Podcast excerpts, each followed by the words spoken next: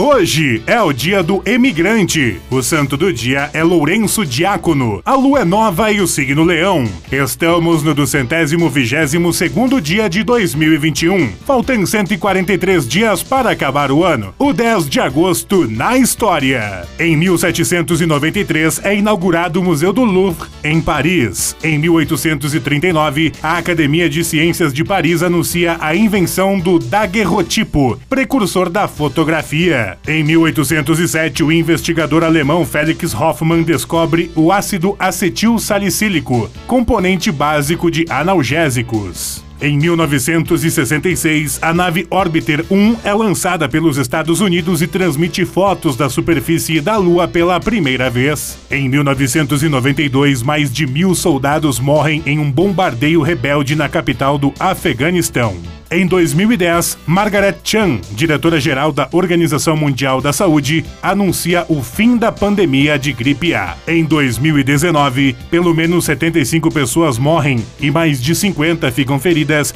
em uma explosão de caminhão-tanque em Morogoro, na Tanzânia. Frase do dia: Daria tudo que sei pela metade do que ignoro. René Descartes.